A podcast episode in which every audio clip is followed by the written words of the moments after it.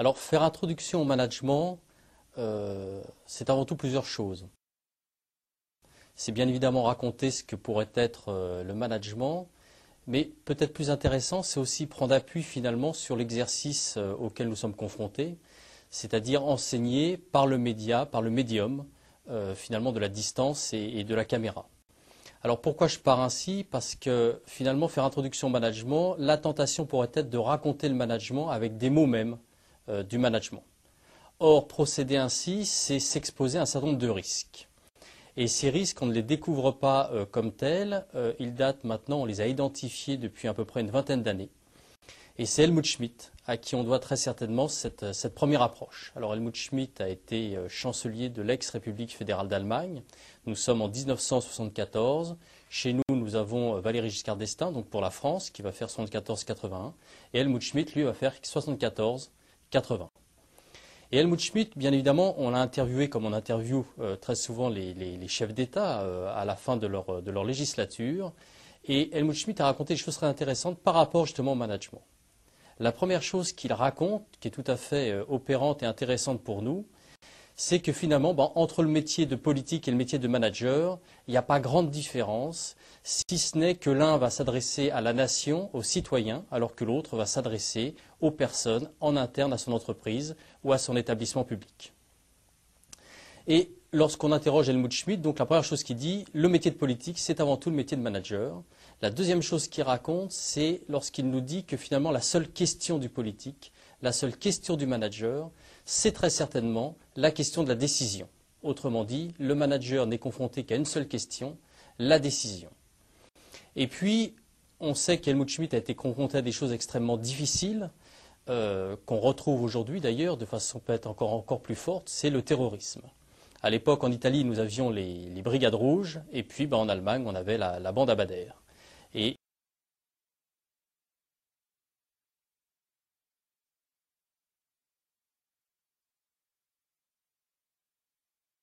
parmi les faits euh, de la bande Abadère, il y a eu l'enlèvement euh, du patron des patrons allemands.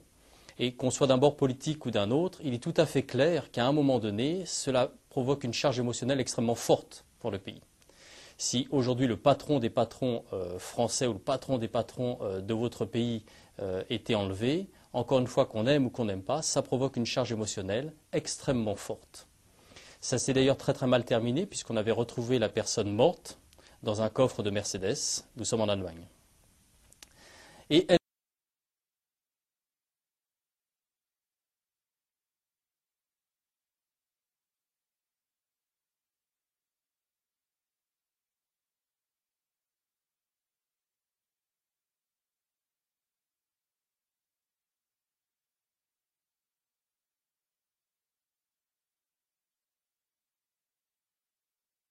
Helmut Schmidt nous dit, bah, finalement, c'est la seule question, c'est la question de la décision, mais la difficulté à laquelle on se heurte, c'est le comment faire par rapport à prendre cette décision. Parce qu'en effet, si on peut euh, s'appuyer euh, sur les subordonnés, s'appuyer sur nos pairs, euh, s'appuyer pourquoi pas sur d'autres collaborateurs, au moment en quelque sorte d'appuyer sur le bouton rouge, eh bien on est tout seul. Donc on retient déjà deux choses. La seule question du management, c'est la question la décision, et au moment de la décision, au moment de prendre cette décision, qu'on le veuille ou non, nous sommes seuls. Et Helmut Schmidt dit à ce moment-là, on court trois risques. Traduit en français, ces risques deviennent le risque du charlatanisme, le risque de l'opportunisme et le risque de l'erreur. Et dit-il,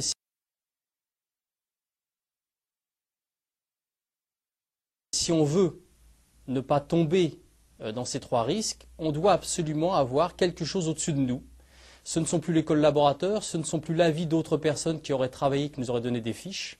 Et ce quelque chose au-dessus de nous, sur lequel en quelque sorte on va pouvoir prendre appui, comme s'adosser à un plus grand, à un plus fort, eh bien c'est toujours quelque chose qui a de l'ordre de la référence culturelle.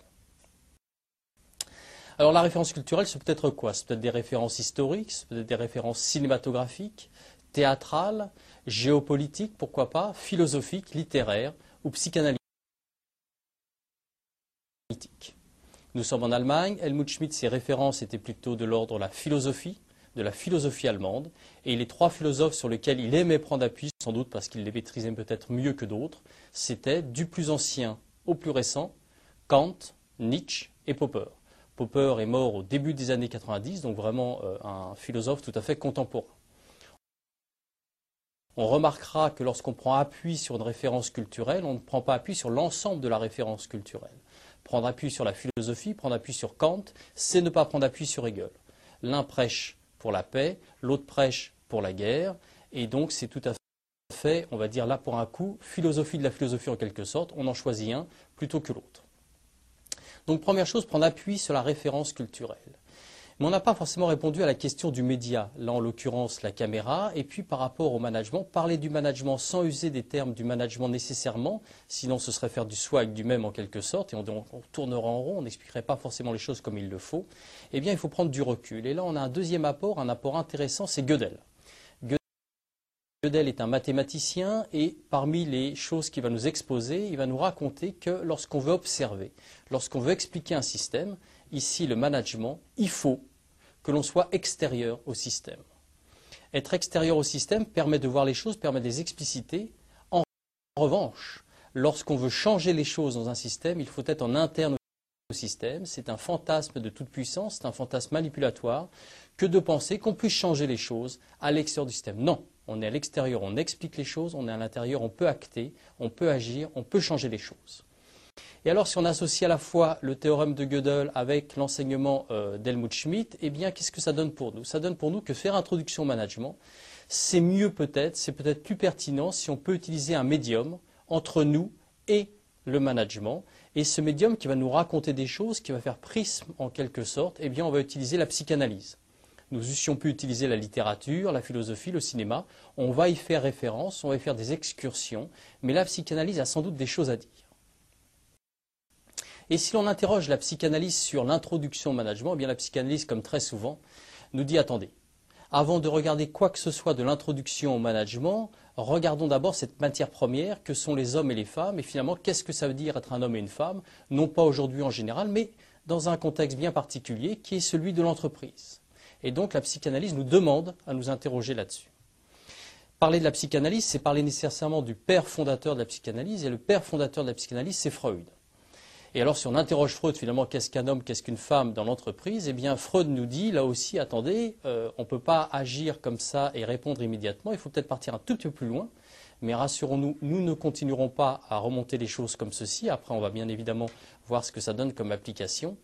Et ce que raconte Freud, eh bien, il faut aller voir dans un de ses livres, c'est Malaise dans la civilisation. Nous sommes en 1930, Freud est déjà extrêmement pessimiste, à Vienne, le bruit de bottes se fait entendre, il y a déjà beaucoup de mesures, on va dire, qui sont prises contre les juifs, sa liberté de penser euh, se trouve tout à fait euh, compromise pour partie. Et d'ailleurs, on soulèvera et on remarquera, là aussi entre parenthèses, il est bon parfois de faire quelques excursions comme ça qui nous mènent, car il y a toujours à prendre après dans l'enseignement, c'est que dans les pays totalitaires, eh bien, la psychanalyse n'a pas le droit de citer. Et que donc c'est quelque chose qui déjà devait poser problème à Freud. Il est pessimiste, il est au soir de sa vie, il va mourir euh, neuf ans plus tard lorsqu'il va être exilé à Londres. Et dans ce petit livre, au bout d'une trentaine de pages et c'est en note de bas de page. Donc c'est vraiment quelque chose euh, a priori insignifiant, mais comme très souvent c'est les choses insignifiantes qui peut-être ont une certaine valeur, Freud s'interroge et demande finalement c'est quoi le but de la vie? Qu'est-ce que le but dans la vie pour un homme et une femme? Et comme c'est Freud, il y répond. Et il y répond avec sa fulgurance habituelle, avec deux verbes, deux verbes d'action comme on dit chez nous, deux verbes du premier groupe. C'est à la fois aimer et c'est à la fois créer. Alors pour les choses de l'amour, on va les laisser euh, un petit peu de côté, car il n'est jamais facile comme cela de parler de choses qui font vie privée.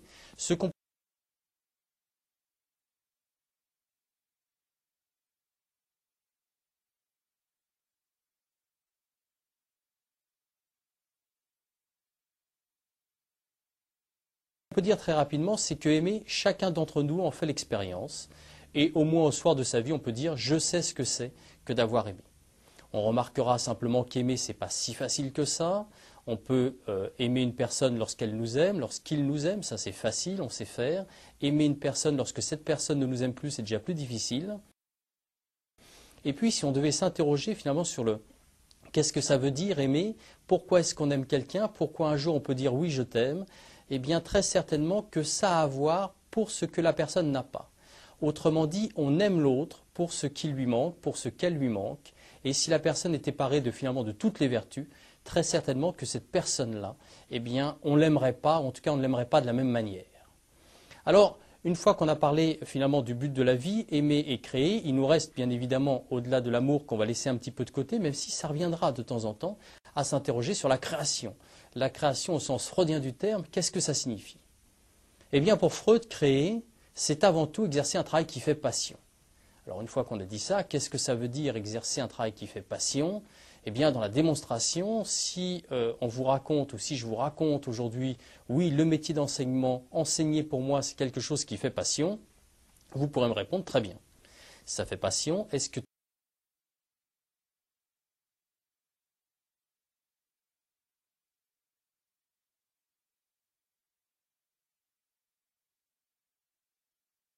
tu n'aurais pas préféré, par exemple, être spéléologue, être astronaute, être géo au Club Méditerranée. Autant de choses, on va dire, plutôt intéressantes, qui sont plutôt de l'ordre, on va dire, des étoiles et des paillettes. Et bien évidemment, on n'aura pas pris mineur au fin fond d'une mine, euh, en Silésie. Mais des choses très très agréables. Et si ma réponse est celle-ci, ah oui, j'aurais aimé être astronaute. C'eût été sans doute le rêve de ma vie, seulement voilà, lorsque j'ai fait mes études, j'étais pas forcément le major de ma promo en mathématiques. Or, les mathématiques à l'époque, peut-être encore plus qu'aujourd'hui, c'était tout fait indispensable. Et puis je portais déjà des lunettes. Et les lunettes, à l'époque, là aussi, c'était rédhibitoire. Aujourd'hui, on sait qu'on peut passer tout à fait haute, mais à l'époque, ça ne fonctionnait pas. Mais comme j'aurais aimé être astronaute. Alors, sans doute que le métier d'enseignant n'est pas un métier qui fait passion pour moi. Ce qui ne veut pas dire que ce n'est pas un métier qui m'intéresse. Il peut m'intéresser et même bigrement, mais quelque part, je suis passé sans doute à côté de ce qui véritablement aurait fait passion. En revanche, si ma réponse est celle-ci, ah oui, je aimé être astronaute, il paraît qu'effectivement, voir la Terre, euh, finalement, euh, de l'espace, et puis comme astronaute, ça renvoie à astre, eh bien pourquoi pas sur la Lune, il paraît qu'un lever de Terre, c'est quelque chose d'extraordinaire. Mais comme ça, une mission, allez, deux missions peut-être pour voir. Oui, j'aurais aimé être spéléologue, mais comme ça, là aussi pour voir. On a euh, près de Grenoble le Vercors, il y a des gouffres qui sont tout à fait réputés, et c'est effectivement que j'aurais aimé descendre. Après tout, j'ai été bercé dans ma jeunesse par un certain nombre d'ouvrages, notamment ceux de Jules Verne, et c'est quelque chose qui, pour moi, pourrait m'intéresser. Mais encore une fois, une mission, deux missions, pas plus. Si je réponds oui, j'aimerais être chez au Club Med, une saison, là aussi deux saisons, parce qu'après tout, ça paraît pas complètement désagréable. Et là aussi, sans faire référence au cinéma, on a tous connu ces films qui donnaient plutôt envie, finalement, d'être au Club Med. Nous citerons que, pour exemple, Les Bronzés. Alors à ce moment-là, peut-être que le métier que je fais, le métier d'enseignant, c'est le métier qui fait passion. Autrement dit, le métier sur lequel j'ai l'impression que je dois complètement investir, sinon il va manquer quelque chose à ce qui fait ma vie. Et ce qui est très intéressant lorsqu'on fait un métier qui fait passion, c'est qu'on a l'impression qu'on porte quelque chose en soi, non pas quelque chose qu'on va garder pour soi, mais quelque chose qu'on va donner au monde. Oui, j'aurais aimé être spéléologue, mais comme ça, là aussi pour voir. On a euh, près de Grenoble le Vercors, il y a des gouffres qui sont tout à fait réputés et c'est effectivement que j'aurais aimé descendre. Après tout, j'ai été bercé dans ma jeunesse par un certain nombre d'ouvrages, notamment ceux de Jules Verne, et c'est quelque chose qui pour moi pourrait m'intéresser. Mais encore une fois, une mission, deux missions, pas plus. Si je réponds oui, j'aimerais être chez au Club Med, une saison, là aussi deux saisons, parce qu'après tout, ça paraît pas complètement désagréable. Et là aussi, sans faire référence au cinéma, on a tous connu ces films qui donnaient plutôt envie, finalement, d'être chez au Club Med. Nous citerons que pour exemple les bronzés. Alors à ce moment-là, peut-être que le métier que je fais, le métier d'enseignant, c'est le métier qui fait passion. Autrement dit, le métier sur lequel j'ai l'impression que je dois complètement investir, sinon il va manquer quelque chose à ce qui fait ma vie. Et ce qui est très intéressant lorsqu'on fait un métier qui fait passion, c'est qu'on a l'impression qu'on porte quelque chose en soi, non pas quelque chose qu'on va garder pour soi, mais quelque chose qu'on va donner au monde. Alors le monde, c'est un auditoire, ce sont des auditeurs. Dans une salle de classe, ce peut être 30 personnes, ce peut être 500 personnes lorsqu'on fait des auditoriums. Mais si ma passion, c'est d'être jardinier, eh bien finalement mon auditoire, ça va peut-être être tout simplement les plantes, les arbres. Si c'est dans la famille, ce sera le cercle familial. Si c'est dans la sculpture, eh bien ce sera éventuellement les gens qui ont la gentillesse de penser que ce que je peux faire ne leur déplaît pas trop. Et finalement, c'est dire les choses au monde. Et lorsque je raconte les choses au monde,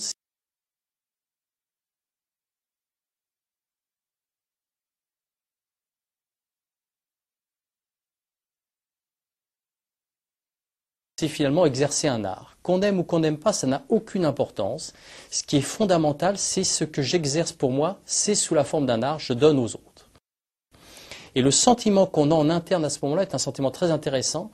C'est un sentiment de complétude. Complétude, c'est un mot qui est formé de complet et de plénitude. C'est-à-dire qu'on est en parfaite osmose intérieurement avec son enveloppe corporelle et l'enveloppe corporelle avec le monde. Pour bien comprendre et pour toucher du doigt ce sentiment-là, c'est le sentiment exactement inverse du sentiment que j'éprouve lorsque j'ai un chagrin d'amour. Lorsque j'ai un chagrin d'amour, j'ai l'impression qu'il y a une dépression interne, qu'il y a entre moi et mon enveloppe corporelle une sorte de vide, une enveloppe charnelle dont je ne sais plus que faire. Quant au monde extérieur, c'est un monde qui m'apparaît extrêmement froid. Aimer et créer, ça c'est le travail qui fait passion. Et on voit tout de suite la difficulté, si on reporte ça euh, en faisant un premier pont avec le domaine de l'entreprise, c'est la question suivante. Combien de personnes aujourd'hui font un travail qui fait réellement passion? Sans faire œuvre de statistiques, on doit pouvoir dire, allez, 20%, et sans doute sommes-nous très très optimistes. Alors naturellement, on pourra toujours objecter que dans telle ou telle forme d'entreprise, il y a davantage de gens qui font un travail qui fait passion. Oui, très certainement, mais en moyenne. Pour preuve, si on propose aux gens, aux personnes qui travaillent en entreprise, aux hommes et aux femmes, on vous double votre salaire, et ce, on pourrait presque dire à perpétuité, tout le reste de votre vie, mais à une condition, vous arrêtez de travailler, eh bien 80% des personnes au moins s'arrêtent de travailler. Pour les 20% autres, la réponse est non. Alors, entendons-nous bien, on a besoin de manger, et si on reprenait les courbes euh, et pyramides de motivation de Maslow, il faut quand même que ces besoins, évidemment, soient tout à fait euh, atteints. Mais il n'empêche qu'au-delà, lorsque j'exerce un travail qui fait passion, c'est tellement fort pour moi qu'à la limite, je ne pourrais pas vivre sans exercer cette passion, même si je dois me faire plus pauvre pour ça. Alors, la difficulté, c'est pourquoi seulement 20% des personnes, finalement, font un travail qui fait passion. Ces personnes font un travail qui fait passion parce qu'elles ont identifié ce que j'appelle le désir, le désir véritable. Non pas le désir j'ai faim ou j'ai soif, ce sont des désirs triviaux, intéressants certes, mais pas intéressants pour ce qu'on raconte. En revanche, la vraie question, la vraie question du désir, le désir véritable, c'est qu'est-ce que j'ai envie de faire de ma vie? 20% des personnes ont identifié ce désir, l'ont réalisé peu ou prou. Comment peut-il cela se faire? Eh bien, il y a plusieurs conditions d'accès à ce désir véritable. Première condition d'accès, pour les 20% autres, la réponse est non. Alors, entendons-nous bien, on a besoin de manger, et si on reprenait les courbes euh, et pyramides de motivation de Maslow, il faut quand même que ces besoins, évidemment, soient tout à fait euh, atteints. Mais il n'empêche qu'au-delà, lorsque j'exerce un travail qui fait passion, c'est tellement fort pour moi qu'à la limite, je ne pourrais pas vivre sans exercer cette passion, même si je dois me faire plus pauvre pour ça. Alors, la difficulté, c'est pourquoi seulement 20% des personnes, finalement, font un travail qui fait passion. Ces personnes font un travail qui fait passion parce qu'elles ont identifié ce que j'appelle le désir, le désir véritable. Non pas le désir j'ai faim ou j'ai soif, ce sont des désirs triviaux, intéressants certes, mais pas intéressants pour ce qu'on raconte. En revanche, question, la vraie question du désir, le désir véritable, c'est qu'est-ce que j'ai envie de faire de ma vie? 20% des personnes ont identifié ce désir, l'ont réalisé peu ou prou. Comment peut-il cela se faire? Eh bien, il y a plusieurs conditions d'accès à ce désir véritable. Première condition d'accès pour les lecteurs d'Astérix, c'est cette capacité finalement à être tombé. Et donc c'est beaucoup de chance dans la potion magique du désir étant petit. Autrement dit, Arthur, 5 ans, vous lui demandez, Arthur, qu'est-ce que tu veux faire plus tard dans ta vie? Et Arthur répond comme tous les enfants du monde, et là on va retrouver des stéréotypes psychosociaux bien connus, je voudrais être pompier, je voudrais être pilote. Sauf que, 30 ans plus tard, on retrouve Arthur, pompier, dans une caserne, dans un petit village, pas forcément une grande ville, c'est pas forcément non plus le chef des pompiers, mais il est heureux, il a atteint ce qu'il voulait faire, il fait le rêve de sa vie, il participe à cela, il réalise son désir véritable. On prend les choses au féminin, là aussi euh, les stéréotypes sociaux le plus souvent. Céleste, 5 ans, qu'est-ce que tu veux faire plus tard? Eh bien plus tard, je souhaiterais être maîtresse d'école. Naturellement, elle ne connaît pas le nouveau terme professeur des écoles, peu importe, mais elle voit très bien ce qu'elle aimerait faire. Et effectivement, 30 ans plus tard, on retrouve Céleste, et elle est maîtresse d'école, professeure des écoles, et elle est très très heureuse. Ce qui est très intéressant également, c'est que l'enfant à ce moment-là, lorsqu'il identifie son désir véritable, parfois cela n'a rien à voir avec la culture euh, qui l'entoure. Autrement dit, vous prenez un enfant dans un village reculé euh, de votre pays, et il se peut très bien qu'un jour vous lui demandiez à cet enfant, Arthur, qu'est-ce que tu veux faire dans ta vie plus tard? Et Arthur va vous répondre, je voudrais être judoka. Personne dans la famille ne connaissait ce mot. Certes, ça renvoie bien à judo, mais judoka, c'est déjà plus pénible. Comment est-ce que l'enfant, comment est-ce que Arthur a su qu'il voulait devenir judoka? Est-ce que c'est un jour dans un grand magasin, en voyant un écran de télévision Est-ce qu'il a vu un champion français comme Douillet, qui gagnait à Séoul sa deuxième médaille d'or? Est-ce qu'il a vu un japonais monter sur la plus haute marche? Toujours est-il qu'il sait exactement ce qu'il veut faire à ce moment-là. C'est Jeanne Moreau qui, euh, récemment décoré, racontait avec beaucoup de précision lors d'un discours. Vous savez, lorsqu'on fait des discours et qu'on a été décoré, souvent on raconte sa carrière, ça n'a pas beaucoup d'intérêt, on la connaît par cœur. Et Jeanne Moreau a attaqué un autre angle. Et elle a attaqué cet angle où elle a raconté finalement sa rencontre dans la potion magique avec son désir véritable. Et elle nous cite une pièce de théâtre, Antigone, et elle peut dire exactement voilà, c'est lorsque j'ai entendu ce vers-là que j'ai su que je voulais devenir comédienne. Et à ce moment-là, plus rien ne pourra faire changer euh, l'enfant d'avis. Le rêve sera toujours le même. Et au soir de sa vie, ce rêve restera toujours exactement le même. Une autre manière de finalement de, percuter avec son désir euh, véritable, si ce n'est pas dans la potion magique, eh bien ça peut être le hasard. C'est Arthur. Arthur a 18 ans. 18 ans, euh, ça correspond à l'année du baccalauréat en France. Et donc c'est un âge important et une étape importante. Sauf que Arthur, au premier trimestre, de septembre à décembre, ne fait rien. Il fait rien, il n'a pas envie de travailler, ou plutôt il a sans doute d'autres plaisirs dans la vie, et donc il ne fait strictement rien. Et il comprend très vite, Noël approchant, qu'il n'aura pas son bac. Seulement, il a quand même un souci, il va falloir persuader ses parents euh, qu'il n'aura pas son bac. C'est pas évident, car ses parents vont tomber des nues. Ils ont toujours pensé qu'Arthur travaillait, et donc ça va pas être facile. Et donc, au deuxième trimestre, de janvier à Pâques, de janvier à avril, eh bien, il va travailler mais travailler auprès de ses parents au corps à corps, où chaque jour il va essayer de leur dire petit à petit, puis de façon beaucoup plus explicite par la suite, je n'aurai pas mon bac, il faut vous y faire. Ça a été dur à accepter, mais nous sommes arrivés en avril, et les parents ont accepté qu'Arthur n'ait pas son bac. Troisième trimestre, avril-mai jusqu'à fin juin, Arthur reprend ses bonnes habitudes, ne refait plus rien, il est très très décontracté, ça s'est apaisé au niveau de la famille. En revanche, ses parents, eux, vont travailler. Ils vont travailler à quoi? Eh bien, ils ont compris qu'Arthur n'aurait pas son bac. Très bien, tu n'auras pas ton bac, mais l'an prochain, donc, tu vas redoubler et on va te donner tous les éléments pour que tu aies ton bac. En tout cas, on va faire en sorte que tu aies le plus de chances pour avoir ton bac. Et donc, juillet-août, ce qui correspond aux grandes vacances en France, eh bien, on va te mettre dans ce qu'on appelle une boîte à bac. Arthur s'y est fait à l'idée. Là aussi, il y a des films, on va dire, euh, qui ne sont pas forcément grandioses au niveau cinéma, mais qui montrent qu'on peut également bien s'amuser euh, dans une boîte à bac. Et après tout, bah, c'est la vie. Il n'a rien fait dans l'année. Il accepte tout à fait qu'il faudra peut-être travailler à partir de juillet. Et puis finalement, il sait aussi, sans doute, qu'il faudra quand même qu'il ait son bac un jour. Arrive le moment du bac, nous sommes en fin juin, euh, début juillet, et puis bah, Arthur, il va quand même, il y va quand même parce que c'est toujours intéressant d'avoir une expérience par rapport à ça. Et pour des raisons sur lesquelles on ne va pas s'apesantir, est-ce que c'est la chance? Est-ce que c'est le fait d'avoir été mis à côté euh, du bon copain ou de la bonne copine parce que par ordre alphabétique, il se trouve que les lettres se ressemblaient beaucoup? Est-ce que c'est grâce aux nouvelles technologies? Peu importe, toujours il qu'il a son bac. Et lorsqu'on a son bac et qu'on ne s'attendait pas à avoir son bac, c'est rare qu'on aille réclamer. Arthur va pas réclamer. Il a 18 ans. L'éthique, ça viendra un peu plus tard. Et tout va bien. Tout va bien, sauf que, eh bien, devant lui, il a un grand vide, une grande page blanche. Qu'est-ce qu'il va faire de ses vacances? Et lorsqu'on ne sait pas quoi faire de ses vacances et qu'on a 18 ans, euh, qu'est-ce qu'on fait? Eh bien, on se retourne. Qui vers le meilleur copain? Qui vers la meilleure copine? Et Arthur a un très très bon copain. Et ce copain lui dit, bah moi, je vais faire un stage d'archéologie en Ardèche. Si ça te dit, tu viens avec moi. L'archéologie, il ne sait pas ce que c'est, il sait à peine l'écrire. Toujours est-il que bah, c'est son meilleur copain, c'est quand même bien tentant cette histoire-là, et puis entre le meilleur copain et puis rien faire de ses vacances, banco, je t'accompagne. Alors pour comprendre la, subtilité de cette histoire et la finesse, il faut avoir fait un stage d'archéologie, si ce n'est en Ardèche, au moins dans une contrée, car lorsque vous faites un stage d'archéologie, on est loin des pyramides, on est très très loin de l'Égypte, on arrive, ça s'appelle un bac à sable. Et on a des personnes qui ont l'air tout à fait passionnées par contre, avec des petits pinceaux, et qui épousettent des petits cailloux. De temps en temps, il y en a une qui crie un os, un os, on la rassure, non, non, c'est un gravier. On tire des petits euh, bouts de ficelle, ça s'appelle des cordeaux.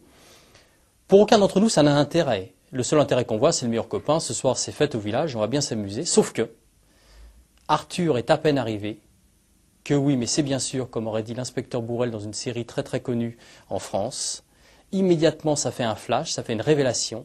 J'ai toujours su que c'est ça que je voulais faire. Je veux être archéologue.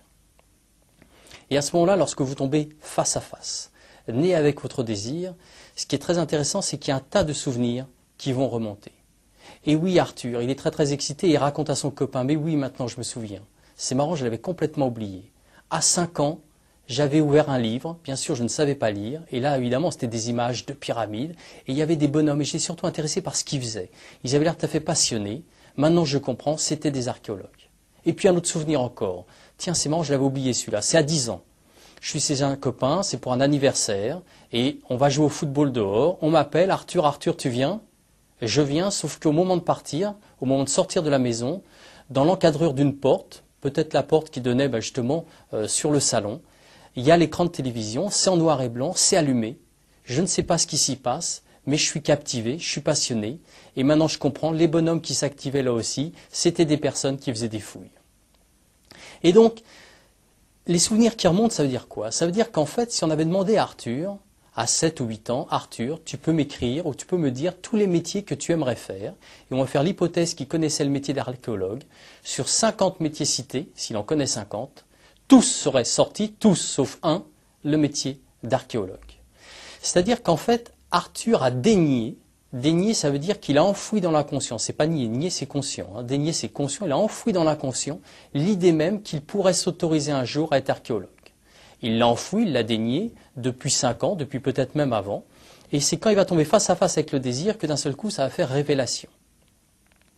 Alors, on pourrait dire comme ça, bien évidemment, on rencontre souvent des choses qu'on a pu plus ou moins dénier, qu'on a pu plus ou moins nier tout simplement, et on a souvent un très bel exemple, c'est ce que j'appelle les fils d'eux ou les filles d'eux.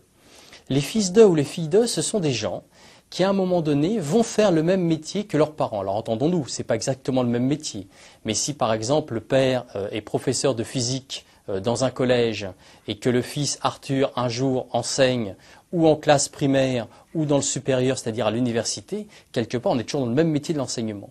Et ce sont souvent des enfants qui donc sont devenus adultes et qui ne vont comprendre qu'ils ne font le même métier que leur père ou leur mère que quasiment le jour de leur entrée en fonction. Là aussi, ils ont complètement dénié l'idée qu'ils puissent un jour s'autoriser à faire le même métier. Là, on a parlé des 20%, les 20% qui ont identifié euh, leur désir, leur désir qui fait finalement des passions, leur désir véritable.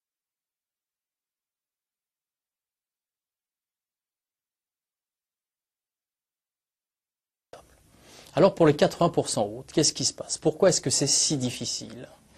C'est si difficile parce que très certainement qu'on peut faire l'hypothèse qu'en amont d'eux-mêmes, c'est-à-dire au-dessus d'eux-mêmes, il y a de formidables empêcheurs de tourner en rond, de formidables empêcheurs d'identifier leur désir véritable, et ce sont très certainement les parents. Et il faut savoir que les parents, lorsqu'ils attendent des enfants, lorsqu'ils ont des enfants, sont emplis de désirs, et c'est tout à fait normal, au-delà du désir même d'avoir eu un enfant un jour, ils sont emplis du désir que finalement leur enfant soit plutôt comme ceci, soit plutôt comme cela, et ça commence par ceci, je préférais que ce soit un garçon, je préférais que ce soit une fille, voilà comment j'aimerais sa chambre, voilà comment j'aimerais l'habiller, voilà dans quelle école j'aimerais qu'il soit, quel type de sport, etc. il fasse. L'enfant est empli de désirs, et là il y a deux grands on va dire, désirs de la part des parents. Il y a les désirs qu'on va appeler les désirs explicites, ceux-là ils sont extrêmement clairs. Mon fils, ma fille, j'aimerais que tu sois, j'aimerais que tu deviennes. Et puis il y a des désirs qui sont un petit peu plus tortueux, un petit peu plus sourds, un petit peu plus aveugles. Ce sont les désirs implicites. Nous y reviendrons. Parmi les désirs explicites, on a un très très bel exemple. C'est un exemple extrêmement connu dans le domaine du sport. C'est Martina Hingis. Martina Hingis, au moment de sa naissance, sa mère donc sait que c'est une fille et immédiatement, elle décide de la prénommer Martina. Nous sommes dans le début des années 80. Pourquoi elle la prénomme Martina? Parce qu'elle la prénomme de prénom de celle qui, à ce moment-là, est numéro un mondial, Martina Navratilova. Et donc, en quelque sorte, exactement comme une bonne fée se, pencherait sur le berceau euh, de la petite future Martina Hingis, la mère la prénomme de celle qui aujourd'hui est numéro un mondial, lui disant ainsi finalement, je te donne euh, finalement tout ce que je peux te donner pour que toi aussi un jour tu deviennes numéro un mondial. Double chance. Première chance, c'est que le désir de Martina adjointe le désir de la maman. Autrement dit, on peut faire le même métier que ses parents, cela peut être tout à fait possible. Le désir véritable peut tout à fait adjointer le désir que les parents ont pour vous. Deuxième chance, et elle n'est pas neutre, Martina Hingis est douée pour le tennis. Très certainement incontestablement douée, qui plus elle va travailler et elle va devenir numéro un mondial.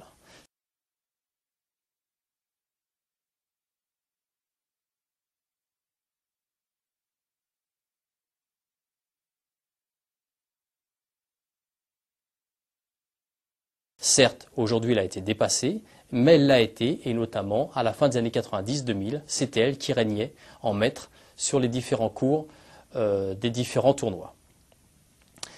On voit tout de suite la difficulté, c'est-à-dire que pour une Martina Hingis qui a réussi, combien de Martina ont été prénommées ainsi dans les années 80 et aujourd'hui que font-elles? Qui sont-elles? Eh bien, elles font partie des 80% qui exercent des métiers plus ou moins intéressants, Certaines sont caissières, d'autres vont être au service du personnel dans une entreprise, d'autres sont peut-être sans emploi, d'autres sont peut-être dans des difficultés encore plus fortes.